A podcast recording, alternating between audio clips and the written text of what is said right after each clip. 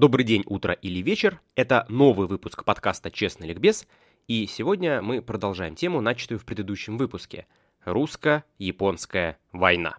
К началу 20 века, после того, как Япония припугнула Китай, стало понятно, что ближайшим соперником Японии является Россия. Россию нужно припугнуть, чтобы она больше не говорила нам, э, что мы там не имеем права на Ляодунский полуостров и на Порт-Артур.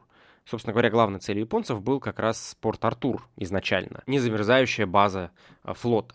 В принципе, в 1903 году Япония инициирует э, в начале мирные переговоры по спорным вопросам. И э, несмотря на недооценку, о которой я уже упоминала, которая привела к катастрофе, Николай II понимал, что нужно еще время подготовиться. Поэтому Россия пошла на уступки. Э, и во многом она признала интересы Японии в Корее, то есть она признала полное право на протекторат э, Японии над Кореей. Признала принцип открытых дверей в Маньчжурии для Японии. Фактически уравнивала Японию в торговом отношении с европейскими странами относительно Китая.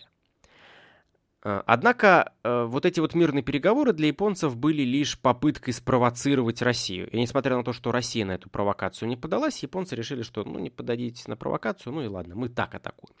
27 января или 9 февраля по новому стилю 1904 года без объявления войны Япония совершает нападение на русскую эскадру Тихоокеанского флота в Порт-Артуре.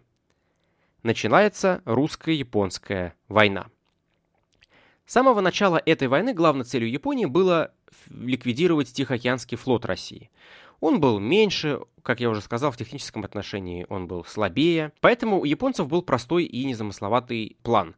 Запереть э, весь флот, по большей части базировавшийся э, на базе в Порт-Артуре, и там его уничтожить. С нахрапу уничтожить весь флот не получилось, поэтому началась длительная осада Порт-Артура. Э, российские корабли блокировались, им не давали выйти из э, порта, э, минировали его. Корабли несколько раз пытались прорвать эту блокаду, но все разы безуспешно. Наиболее знаменитой попыткой стала попытка крейсера «Варяг» прорвать эту осаду.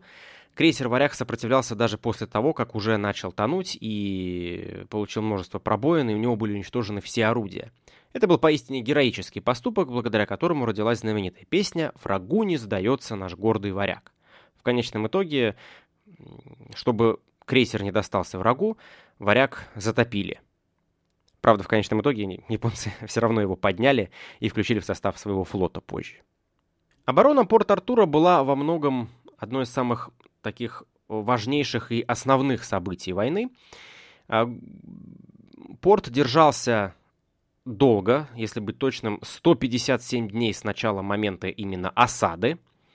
Но 20 декабря все-таки была подписана капитуляция Порт-Артура. Японцам эта э, осада досталась очень большой кровью. Русско-японская война – это одна из немногих войн за последние 200 лет, где потери России гораздо меньше, чем потери э, соперника.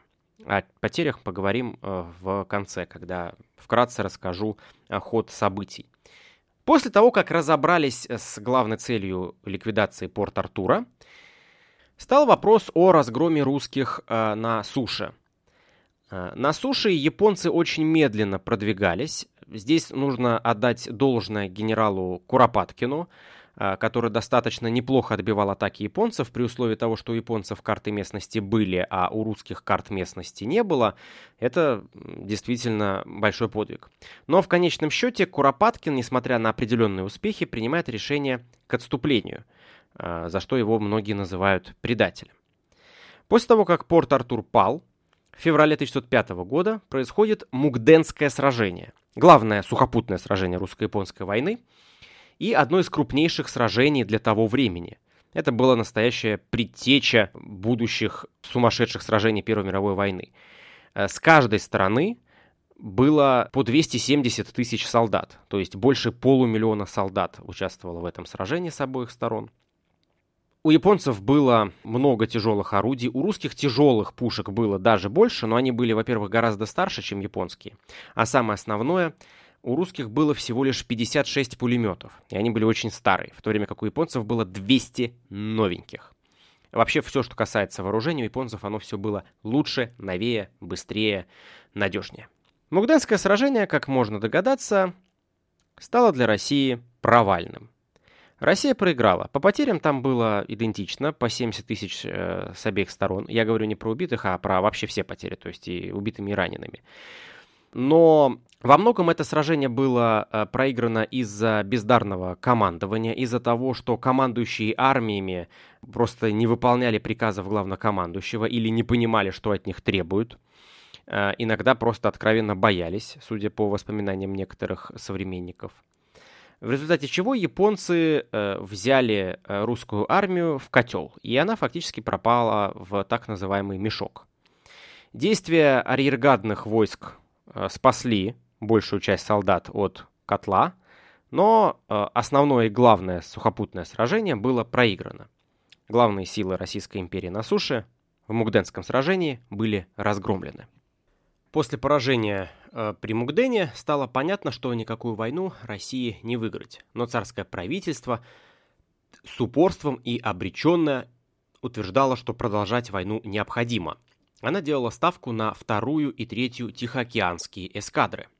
Что же это были за эскадры? Первая, то есть основная эскадра, была разгромлена и капитулировала в Порт-Артуре. Вторая Тихоокеанская эскадра была послана из Петербурга, а точнее из Балтийского моря. Еще в самом начале войны было принято решение о том, чтобы помочь немногочисленному российскому Тихоокеанскому флоту и отправить им на помощь новенькие, только что сошедшие с верфей военные корабли. Пока они дойдут, как раз уже там что-то произойдет, и вот они как раз э, подойдут на помощь вовремя. Проблема в том, что пока они шли, а шли они, естественно, не через север, потому что там все заморожено. Да? Там Северный Ледовитый океан, а ледоколов тогда атомных не было. Шли они через юг, через Суэцкий канал, да, то есть э, в обход по Средиземному морю, через Индийский океан. И э, информацию о э, сдаче Порт-Артура они застали уже в пути в районе Мадагаскара. Стало понятно, что, в общем, их путешествие, оно бессмысленно, потому что основные силы разгромлены, и несмотря на то, что они все, конечно, новенькие, но они выполняли роль именно подмоги, а не какой-то мощной основы. А, в конечном счете была создана еще и третья Тихоокеанская эскадра, которую собрали из всего того, что осталось, то есть какие-то очень устаревшие корабли. При этом также э, важный момент, командование второй Тихоокеанской эскадрой поручили Рожественскому, российскому адмиралу, известному тем, кто на службу попал исключительно потому, что был хорошим организатором. Классно орал и всех строил, но при этом весьма отвратительно по воспоминаниям современников и сослуживцев разбирался в морской тактике, а также был жестоким самодуром. 14 мая 1905 года, по случаю годовщины коронации Николая II, украшенной флагами, вторая и третья Тихоокеанские эскадры вошли в Цусимский пролив. Русская эскадра могла двигаться только со скоростью 9 узлов в час. Таковы были технические данные кораблей, которые состояли во второй, третьей эскадре. Во второй были поновее, поэтому они, соответственно, могли идти, в принципе, и побыстрее, но они подстраивались под э, третью эскадру, которая, как я уже говорил, была собрана из э, того, что осталось. В конечном итоге японские быстрые маневренные корабли, которые шли со скоростью в два раза быстрее, 18 узлов в час, бросились на пересечение курса этой самой русской эскадры. После чего произошел быстрый и, в общем-то, разгромный бой. Какие-то попытки, конечно, сопротивляться были, однако фактически, э, используя тактику маневрирования, а также сдваивания кораблей, японцы последовательно просто расстреляли вначале Александра III, потом Бородино, потом Суворова, затем Ослябю, фактически Цусимское сражение было даже не сражением, а для второй и третьей Тихоокеанской эскадры представляло собой бойню. Рожественский был ранен и затем даже взят в плен. Небогатов также подписал акт о капитуляции. Удалось э, нескольким эсминцам бежать. Какие-то из них были взорваны, чтобы не достались э, японцам. Какие-то э, успели дойти до Манилы, где и были разоружены. Поражение при Цусиме показала полный военный крах самодержавия. Трагическая гибель эскадры, явившаяся результатом авантюрных во многом решений власти, и бездарного руководства непосредственного командования на месте стало таким завершающим печальным аккордом русско-японской войны. На особом завещании в Царском селе 24 мая 1905 года принимается решение о немедленном прекращении войны. К тому же 9 января 1905 года происходит знаменитое Кровавое воскресенье – в стране начинается первая русская революция, которая на самом деле являлась не столько революцией, сколько фактически гражданской войной. В общем, не до русско-японской войны. Впрочем, справедливости ради стоит отметить, что Япония тоже нуждалась в мире, так как ее финансы были очень сильно истощены. Вообще, с точки зрения напряжения, Япония а, напрягалась в этой войне гораздо больше – она поставила под ружье в процентном соотношении, да и в количественном, кстати, тоже, а, гораздо больше солдат. В денежном отношении э, Японии это стоило тоже очень дорого. На протяжении всей войны она, как и любое государство, которое ведет войну, постоянно брала в долг. И госдолг Японии вырос в 4 раза за э, эту войну, в то время как у России всего на треть. Правда, стоит подметить, что Россия в годы русско-японской войны оказалась фактически в финансовой изоляции – Э, все европейские державы, а также США, э, либо напрямую поддержали Японию, либо сохраняли нейтралитет, но на самом деле с Японией торговали, а с Россией нет. И Японии в долг одалживали, а России нет. Военный бюджет э, России потратил чуть ли не большую часть вообще всего государственного бюджета Российской империи, и пропагандист Лейба Давидович Бронштейн, он же как Лев Троцкий, очень часто использовал это в своих выступлениях, апеллируя к тому, что Россия очень слаба, а ее бюджет, как выяснилось, буквально 2 копейки. Так или иначе, мирные переговоры стартовали, и обе страны прибегнули к посредничеству США, как третейского судьи. Поэтому эти переговоры проходили в американском городе Портсмут. На переговоры от Японии отправился министр иностранных дел Камура, а от России Сергей Юрьевич Витте, автор денежной реформы 1897 года. В отправлении Витте на переговоры не было никакой логики. Николай II согласился на назначение Витте просто потому, что всех других лиц из Министерства иностранных дел, которых он хотел отправить, отправить ему не получилось. Никто не согласился и императору отказал. Для Витте же ведение переговоров было делом чести – Вообще, у него были крайне пессимистичные настроения. Он полагал, что без контрибуций заключить мирный договор никак не получится. Удачное завершение переговоров для Витте открывало для него возможность вернуться к настоящей политике, а не прозябать в комитете министров, куда его фактически сослали. То есть у него была цель создать мнение о себе как об искусном дипломате, человеке новых взглядов, который не боится каких-то неординарных дипломатических путей для выхода из сложной ситуации. Вита на переговорах, хоть и у него были печальные ожидания, как я уже сказал, но держал себя так, как будто с Россией ничего особо не случилось. Цитата. «Приключилось в Маньчжурии небольшое несчастье, ну и только».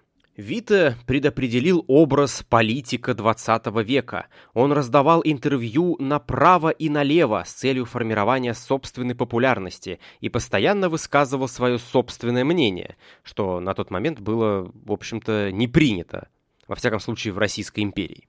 Как это принято э, на любых мирных переговорах, каждая из сторон э, заранее выдвигала очень жесткие и невыполнимые требования, чтобы было чего уступать. Японские милитаристы требовали, чтобы русские отдали Японии весь Сахалин, всю Камчатку и Приморский край, а также выплатили контрибуцию в размере 3 миллиардов рублей.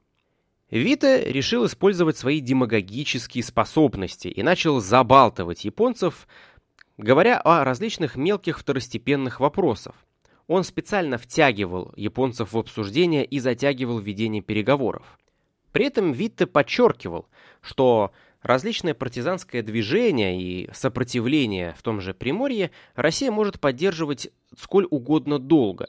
И учитывая, что экономическое состояние Японии было в результате войны действительно плачевным, то он вынудил японцев пойти на серьезные уступки. В конечном итоге японцы отказались от прав на Приморье и на Камчатку, и выдвинули новые требования. Передача аренды Квантуна, железной дороги, которая соединяла Харбин и Порт-Артур, а, отдача Сахалина, признание Кореи своей сферой влияния, предоставление японцам рыболовных участков в русских водах, ну и, опять-таки, уплата контрибуции, которую уменьшили с 3 до 2 миллиардов рублей. В основе своей, за исключением Сахалина, перечислялись территории, которые Япония уже заняла, поэтому с этим трудно было не согласиться. Но Вита категорически отверг требования отдать Сахалин и выплатить контрибуцию. Как любил говорить он, вы ведете переговоры со страной, которая никогда в своей истории и никому не платила контрибуции. Таким образом, требование контрибуции указывалось как величайшее оскорбление российской державы. Переговоры зашли в тупик, и казалось, что все просто закончится бесконечной, длинной, э, вялотекущей войной. Но вот тут вот как раз-таки э, Теодор Рузвельт, американский президент, который курировал эти переговоры, очень подсобил. Он отдельно поговорил с Вите и отдельно поговорил с Камурой. Вите он предложил пожертвовать Сахалином, а Камури предложил э, согласиться на русские предложения, потому что сказал, что если вы сейчас мирный договор не подпишете, если вы продолжите воевать, то мы отказываемся поддерживать Японию дальше. И значит, соответственно, все наши финансовые влияния, вли... все наши финансовые вливания, все это блокируется.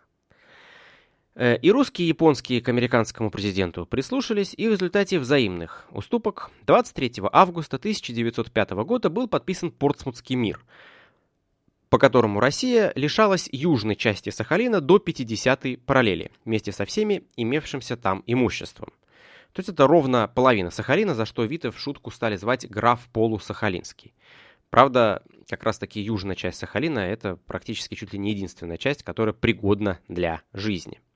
Также Россия э, отдавала Порт-Артур, дальний, и участок железной дороги.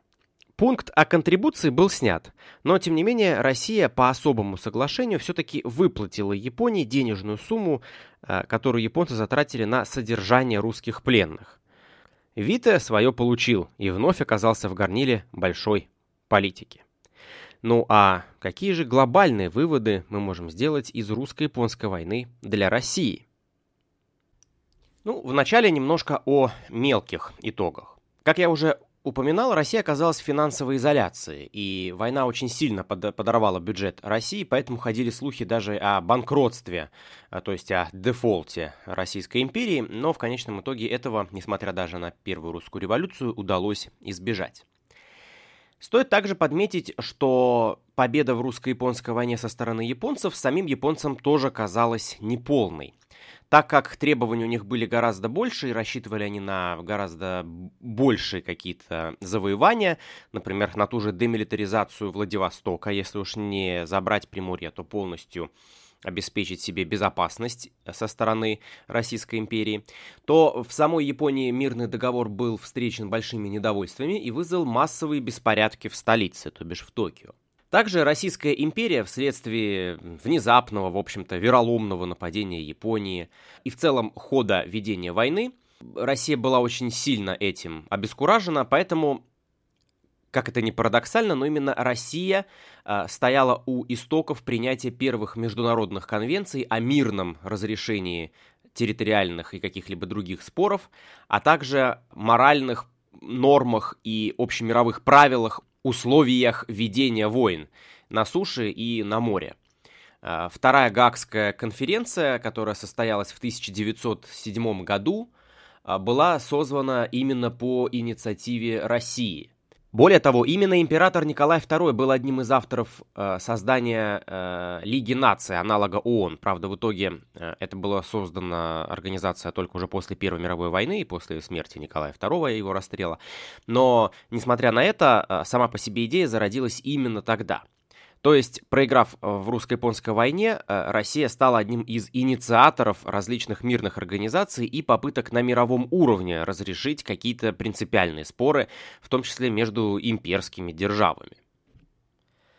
Еще один момент – это запредельная коррупция, которая была выявлена в армии Российской империи, а также некомпетентное командование и отсутствие каких-либо связей между различными частями.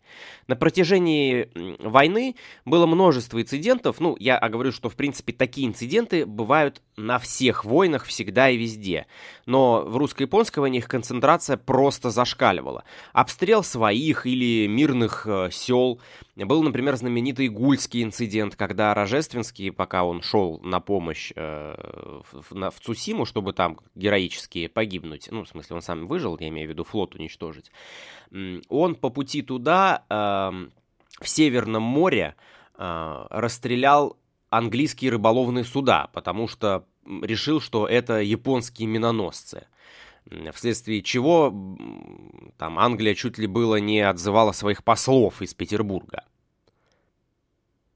Что касается коррупции, то э, множественные подтверждения того, что э, разворовывали э, склады и запасы э, крупные чины, э, они оставались без внимания. И единственным достаточно серьезным чиновником, который был за это осужден, был один единственный начальник управления транспорта э, маньчжурской армии, э, генерал-майор Николай Ухачагарович.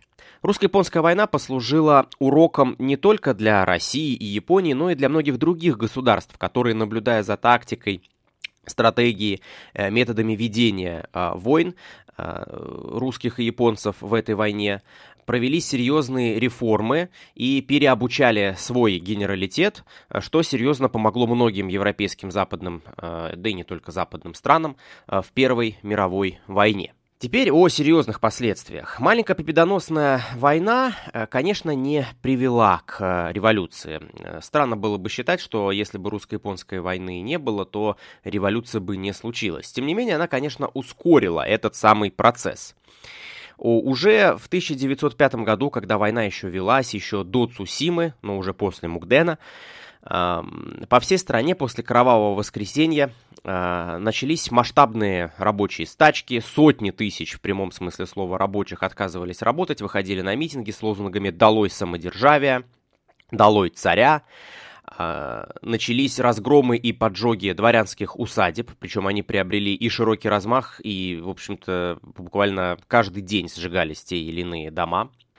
Но самое главное, что э, русско-японская война поспособствовала усилению революционных настроений в том смысле, что государство реагировало на революционные какие-то настроения исключительно силой изначально. Они полагали, что все это можно подавить, все это можно расстрелять, заткнуть, э, что это необходимо делать, потому что в условиях войны по-другому быть и не должно, э, и что вот эти вот предатели должны быть уничтожены. Э, собственно говоря, и реакция э, во многом Кабинета министров на кровавое воскресенье была такая, что, мол, конечно, мы все понимаем, но нельзя было выступать с какими-то требованиями, пока мы ведем такую сложную войну. Попытки э, подавления стачек казачьими войсками привели только к усилению этих самых революционных настроений. Вернувшиеся из плена из фронта русские солдаты также массово пополняли ряды революционеров, но при этом у них был боевой опыт, и психологически они были готовы идти на жертвы и специально обострять ситуацию что тоже способствовало тому, что революция со стороны народа а, была более жесткой, более агрессивной. Солдаты, вернувшиеся с фронтов, вполне себе спокойно а, начинали стрельбу по всем государственным, казачьим и прочим частям, которые стремились подавить стачки и митинги. Ну и, наконец, главная национальная идея об освоении Дальнего Востока и того, что Дальний Восток будет русским, она, естественно, провалилась. Стало понятно, что хотя Россия и не потеряла свои владения на Дальнем Востоке, однако играть там первую скрипку, и уж даже хоть какую-нибудь более-менее важную серьезную, она больше не сможет. Мечты императора о возвеличивании Российской империи в Азии сменились вопросом выживания самодержавия, и в ходе Первой русской революции Николай II был вынужден для себя пойти на серьезные уступки и, в общем-то, даже ограничить свою власть. Неудивительно, что как только Первая русская революция все-таки была подавлена, что он практически сразу начал возвращать себе неограниченную власть и самодержавие. Никаких уроков из э, Первой русской революции император не вынес. Если говорить о человеческих потерях, то, как я уже говорил, это одна из немногих войн э, последних двух столетий, где Россия потеряла меньше человек, чем сторона противника. Э, если говорить о безвозвратных потерях, то есть убитых или погибших от ран, то у русских эта численность составляет 70 тысяч человек. У японцев почти 110 тысяч человек. И также вполне неплохо здесь показала себя а, русская хирургическая мысль и э, русская медицина.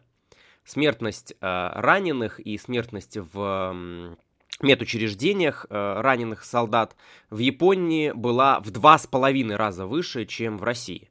Сказывалось то, что именно русские врачи стояли у истоков создания анестезии, и в этом плане подобного рода операции у России были поставлены на поток. В плену, в японском плену, побывало э, более 70 тысяч человек. Именно эти 70 с лишним тысяч человек, вернувшись домой, пополнили ряды революционеров, которые сражаются против самодержавия. Стоит подметить, что в отличие от э, бесчеловечности и азиатского холокоста Второй мировой войны, в русско-японскую войну никаких массовых э, ситуаций с пытками или нечеловеческим отношением по отношению к русским пленным зафиксировано не было. Э, японцы вполне себе адекватно относились к русским пленам. Там даже была такая газета на русском языке, которая называлась «Япония и Россия», которую они сдавали для своих. Политическая пропаганда и обработка шла очень хорошо, собственно говоря. Многие из солдат заразились революционными настроениями не только вследствие того, что реальность о величии армии и быстром разгроме обезьяноподобных макак не соответствовала действительности, но еще и в общем-то, благодаря тому, что какую-то политическую грамотность и, соответственно, политическую обработку в нужном русле они, против самодержавия имеется в виду, они принимали именно в Японии. Можно ли было избежать русско-японскую войну? Ответим на два последних вопроса. Является ли Россия инициатором русско-японской войны, как очень любят говорить в нашей среде скажем так, радикальные пацифисты, ну и особенно вследствие нынешней ситуации различные украинские ребята. Ну, это на самом деле сложный вопрос. Так утверждали большевики. Для большевиков было очень важно продемонстрировать, что все войны, которые вела Российская империя, были плохие, захватнические, и инициатором была всегда Россия. А все войны, которые ведут, соответственно, большевики, они исключительно ради защиты, и вообще инициаторами всегда являются только какие-то, соответственно, ну, враги. А мы никогда ни на кого не нападаем. А это вот Российская империя нападала, а мы нет. Это риторика 20-30-х годов. Русско-японская война в этой риторике занимала важное место, потому что для того времени она прошла относительно исторически недавно. Были живы десятки тысяч ветеранов русско-японской войны. Поэтому пропаганда утверждала вот э, именно этот тезис.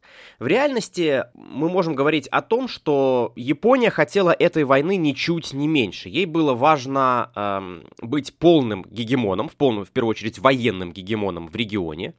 Япония, как я уже говорил, специально пыталась спровоцировать Россию, и когда ей это не удалось, она сразу напала на нее. В общем-то, это были такие классические драки, противостояния двух империй за зоны влияния. И если одна из империй говорит, что я в этой драке участвовать не буду, то она просто, как бы, соответственно, проигрывает и уходит полностью, теряя все, что у нее есть, и серьезно усиливая соперника. А империи это такие, скажем так, образования, которые э, будут расширяться бесконечно пока не окончится. То есть, если бы Российская империя сказала бы, хорошо, мы не участвуем в войне, мы не будем терять жизни наших солдат, окей, вот вам Приморье, вот вам Камчатка и так далее, это лишь бы радикально устило Японскую империю, Японская империя продолжила бы свою милитаристскую экспансию. Если империю не останавливать, то она будет расширяться до бесконечности. Собственно говоря, поэтому империи часто останавливают другие империи и пытаются найти какой-то статус-кво, постоянно пытаясь откусить э, все равно как через какое-то время от соперника, которым кажется ослабшим, э, те или иные куски. Поэтому русско-японская война а, была таким классическим детищем своей эпохи, эпохи XIX века, который заканчивался, но еще не закончился, эпохи противостояния могущественных империй и королевских особ, которые были хозяевами земли русской, ну или, соответственно, хозяевами земли японской. Это был выпуск подкаста «Честный ликбез». До новых встреч!